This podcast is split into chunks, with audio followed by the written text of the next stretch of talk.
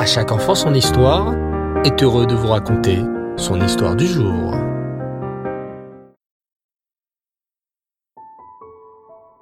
Bonsoir les enfants et vous allez bien? Baruch Hashem. Content de vous retrouver ce soir pour une nouvelle histoire. Écoutez attentivement. Il y a bien longtemps, les rois demandaient conseil à des astrologues. Les astrologues observaient les étoiles et les planètes et prédisaient l'avenir du royaume sur cette base-là. Il y avait donc un roi très puissant que tout le monde craignait, qui fut un jour prévenu par ses astrologues. Majesté, nous voyons, en regardant dans les étoiles, qu'un garçon va naître bientôt, et que ce garçon mettra en danger votre royauté. Mais, vous allez me dire, Yossi, on la connaît tous cette histoire. C'est l'histoire de la naissance de Moshe Rabbeinu. C'est d'ailleurs pour cela que Paro avait décidé de jeter tous les bébés juifs dans le Nil. C'est vrai les enfants. Mais pas que. L'histoire dont je vous parle ce soir est celle de la naissance d'Avram, qui devint plus tard Avram Avinu, et le roi dont il est question ici est le terrible roi Nimrod. Les astrologues avaient donc mis en garde le méchant roi Nimrod que la naissance d'un petit garçon dans le royaume mettrait en danger son trône. Le roi se tourna alors vers ses ministres. Ministre, que me conseillez-vous pour éviter que ce bébé me mette en danger Eh bien, lui répondirent les ministres, mets à mort tous les bébés garçons qui vont naître. Ainsi ce bébé ne pourra pas te faire de mal. Ah ah ah ah C'est une excellente idée, pensa le roi Nimrod. Sur ce, il fit donc bâtir une immense tour spéciale. À l'intérieur, il enferma toutes les femmes enceintes du royaume. Et dès qu'une femme accouchait, si elle avait mis au monde une petite fille, la maman était libérée avec son nourrisson. Si, en revanche, la femme avait accouché d'un garçon, aïe aïe aïe, la femme repartait seule. Parmi les conseillers du roi, il y avait un conseiller particulièrement influent, du nom de Terach. Or, la femme de Terach était enceinte à l'époque où fut publié ce décret contre les petits garçons par le roi Nimrod. Terach alla donc voir le roi et lui demanda si sa femme lui aussi, fidèle conseiller de sa majesté, devait aller s'isoler jusqu'à son accouchement dans cette terrible tour.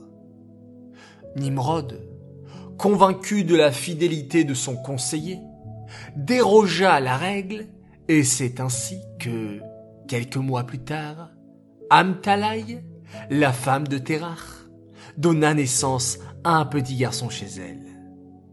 Quelques semaines après la naissance du fils de Terach, Nimrod consulta à nouveau ses astrologues pour savoir si le fameux petit garçon à naître, qui devait le mettre en danger, avait bien été éliminé et si donc le danger avait été écarté.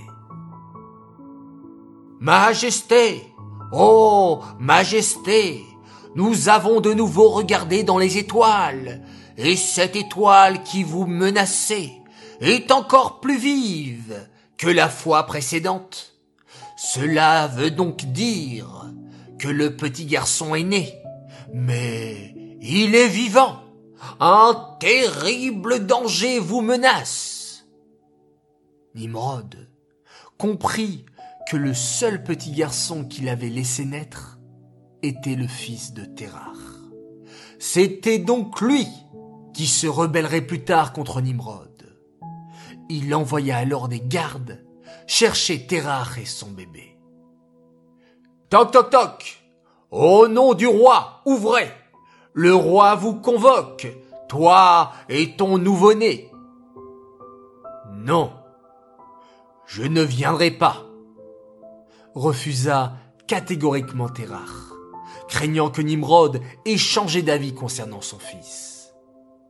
Venez, le roi vous l'ordonne, et si tu lui donnes ton fils, il a promis de te couvrir d'or. Mais à quoi me serviraient toutes les richesses du monde si je n'ai pas de descendance à qui la léguer à ma mort? Bredouille, les gardes retournèrent au palais et furent obligés d'annoncer à Nimrod que Terach avait refusé d'exécuter l'ordre du roi. Nimrod se mit en colère. Pendant ce temps, Terach, qui avait compris qu'il ne s'en sortirait pas si facilement, prit son fils, le mit dans un lange et le cacha dans une caverne loin de chez lui, dans l'espoir que son fils serait de la sorte sauvé. Ce fut effectivement le cas. Là-bas, loin de toute l'idolâtrie qui existait à l'époque, le petit garçon grandit dans cette grotte. C'est là-bas qu'il apprit à reconnaître l'existence d'Hachem. Et quand il sortit, des années plus tard de sa cachette, il s'opposa vivement au roi Nimrod, proclamant partout et aussi fort qu'il le pouvait l'unité et la grandeur d'Hachem, créateur du monde. Nous voyons, à travers cette histoire les enfants, qu'Hachem est celui qui décide de tout dans ce monde. Si nous cherchons à aller contre sa volonté, comme a voulu le faire le méchant roi Nimrod, dont le prénom montre déjà qu'il se rebellait contre Hachem, Hachem trouvera toujours un moyen de faire que ce soit sa volonté à lui qui soit accomplie. Voilà les enfants, une bien belle histoire sur notre tzaddik, sur notre ancêtre, Avram Avino. J'espère que cette histoire vous a plu. J'aimerais dédicacer cette histoire les Nishmat, Daniel Ben Mercedes Trouzman Levy, Alava Shalom. J'aimerais également dédicacer cette histoire à l'occasion de deux grands Mazal Tov. Alors, premièrement, un immense, un très grand, un méga Mazal Tov à une fille merveilleuse. Elle nous vient du sud de la France et, plus précisément, de Marseille. Mazal Tov à Sarah Biton, en ce jour du 9 Rejvan. Continue de bien te comporter, tu nous rends si fiers de la part de papa, maman, Raya, Esther et Bella qui t'aiment très très fort. Mon deuxième Mazaltov pour un tzaddik qui s'appelle Levi Yaakov Ohayon et qui a fêté dernièrement ses trois ans. Et un grand coucou à sa sœur, la tzadékette Liron, qui nous écoute tous les soirs. Les enfants, vous êtes merveilleux.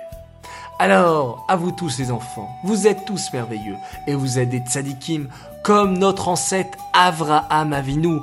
Alors soyons fiers d'être juifs comme lui. Proclamons haut et fort l'existence d'Hachem et cela toujours en faisant un maximum de mitzvot. Et en parlant de mitzvot, nous allons terminer cette journée avec la belle mitzvah de la récitation du Shema Israël, Hachem Elokeinu, Hachem Echad. Laila et à demain. Bézant Hachem.